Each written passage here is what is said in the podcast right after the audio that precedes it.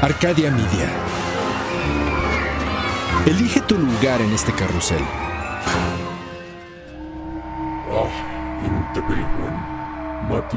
Hay una historia que se cuenta detrás de la historia. Secretos que las piedras susurran a la vuelta de la esquina. Secretos de seres y ciudades cuyas sombras dejan huellas sagradas que persisten en el tiempo. Relatos de nahuales que se transforman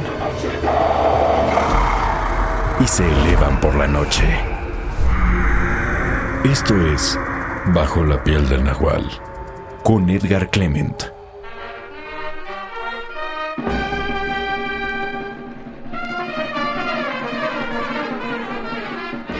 Hola, ¿qué tal? Estamos aquí bajo la piel del nahual. Eh, el otro día caminaba por un tianguis en la Ciudad de México y de repente me topé con una, una cosa bastante curiosa. Unos llamadores de ángeles.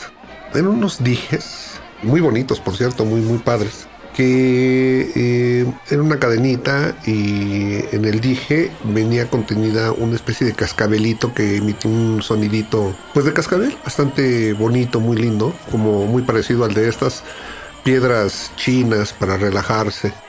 Y me llamó la atención eso, ¿no? Obviamente empecé ahí a, este, averiguar ¿no? de qué se trataba, ya me empezaron a explicar que cada color de dije, bueno, pues eh, era un día de la semana, ¿no? Y bueno, terminé comprando un dije que estaba hecho para llamar a los ángeles, a los siete arcángeles. Bueno, el color correspondía con un ángel y con un día de la semana, desde luego. Y entonces, bueno, pues ahí ya me llevé mi dije, muy contento. El dije está muy lindo, muy bonito, la verdad. El diseño está muy padre. Y es muy padre también el sonidito que emite, ¿no?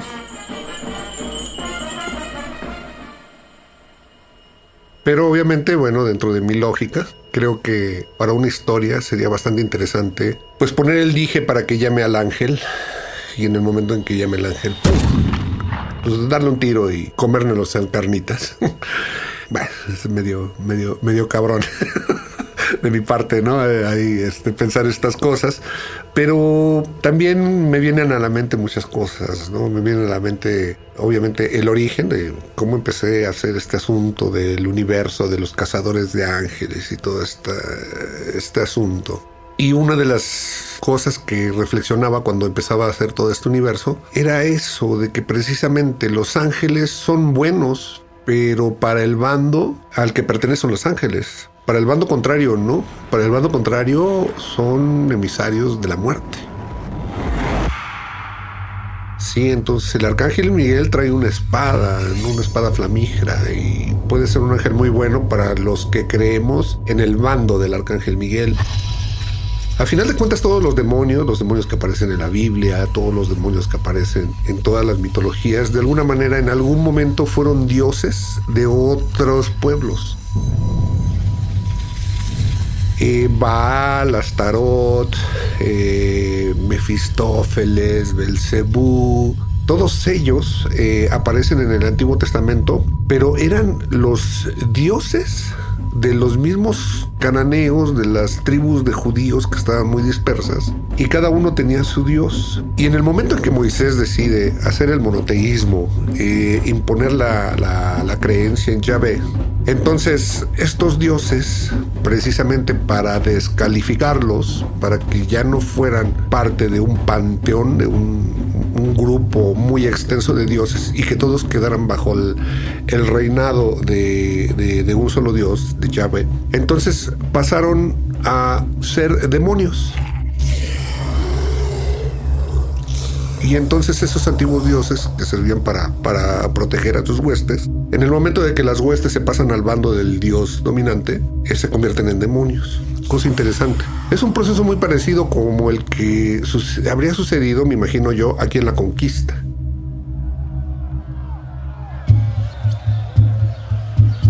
En la conquista hay un códice que se llama el Códice Ramírez y en ese códice viene un símbolo para representar el momento de la conquista. Un símbolo que no sé qué tanta mano o qué tanta concepción, qué tanto en su concepto influyeron los monjes o qué tanto los indios. El símbolo es el siguiente.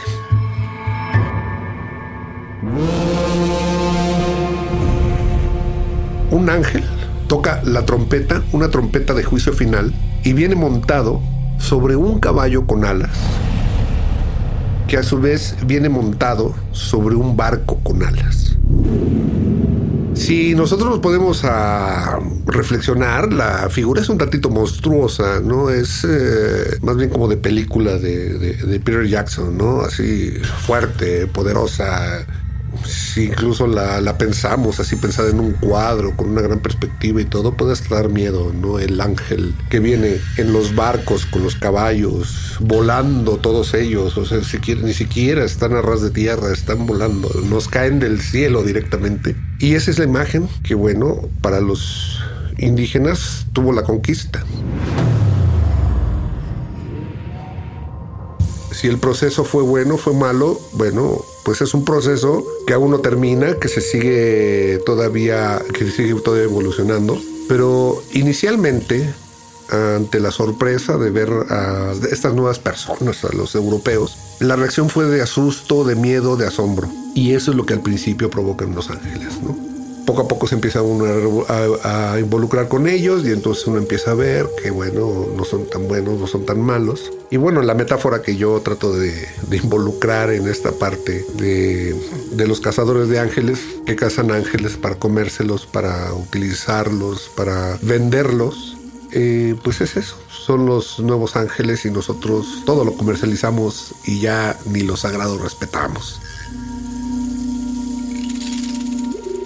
Y eso también, bueno, pues viene a colación con todo este comercio sobre ángeles y sobre, todas estas cosas, ¿no? Que al final de cuentas cada quien se busca la vida como puede, pero este asunto de convertirse en intermediario de los ángeles, de te leo las cartas para ver qué te dicen los ángeles, o mira, para que venga el ángel y se vuelve una, una especie de coyote de ángeles, ¿no? Una especie como de, de intermediario en estos servicios que ofrecen Los Ángeles. Y bueno, pues por una módica cantidad yo te digo cómo acceder al señor funcionario del cielo, ¿no? Que está ahí. Y bueno, pues me llama mucho la atención porque también, obviamente, como ya lo podrán vislumbrar, se parece mucho a la manera como nosotros mismos llevamos nuestras sociedades, ¿no?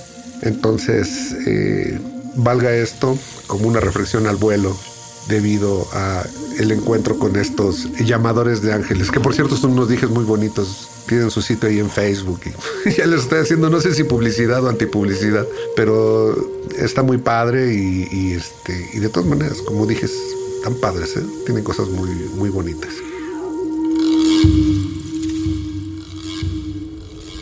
Y así, en estas cosas, eh, es como yo también me voy inspirando para desarrollar mis cosas, mis historias, mis novelas.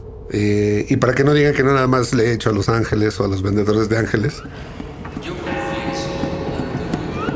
Hubo un tiempo atrás de Catedral, hay un pasillo en donde venden santos.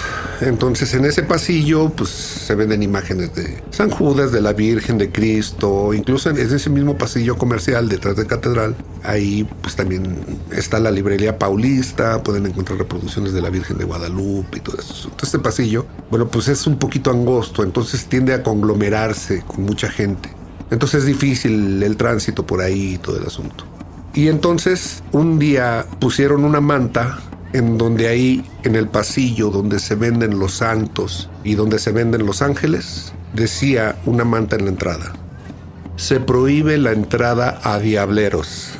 Entonces, bueno, pues ya se imaginarán en mi cabeza cómo funcionó eso, ¿no? Pero obviamente, bueno, para los que no saben lo que es un diablero en el habla popular o en el habla coloquial, un diablero puede ser desde un brujo, un chamán, cultiva la planta del diablo, eso según Carlos Castaneda en su libro En las enseñanzas de Don Juan, o un diablero puede ser una persona que se dedica a transportar productos o mercancías en un diablito. Un diablito, bueno, pues es un, ¿cómo llamarlo? Una especie de estructura de metal con dos ruedas y, con asas, así para que a manera de carretilla eh, la gente pueda transportar cosas. De hecho, en la central de abastos, pues este, cuando alguien pregunta por un diablero, eh, todo el mundo sabe a qué se está refiriendo, ¿no? Y obviamente en aquel pasillo de, donde venden ángeles atrás de catedral se referían precisamente a que se prohibía, se prohibía la entrada a personas con diablitos y eso era pues precisamente para no congestionar más el tránsito por ese pasillo, ¿no?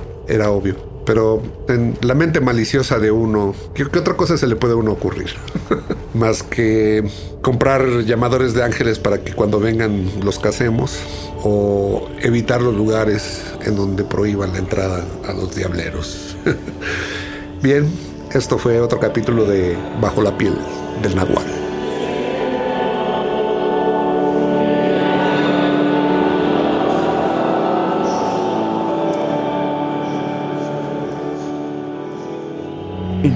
Y realidades, esta historia ha sido contada. Ahora es tuya. Bajo la piel del nahual. Relatado por Edgar Clement.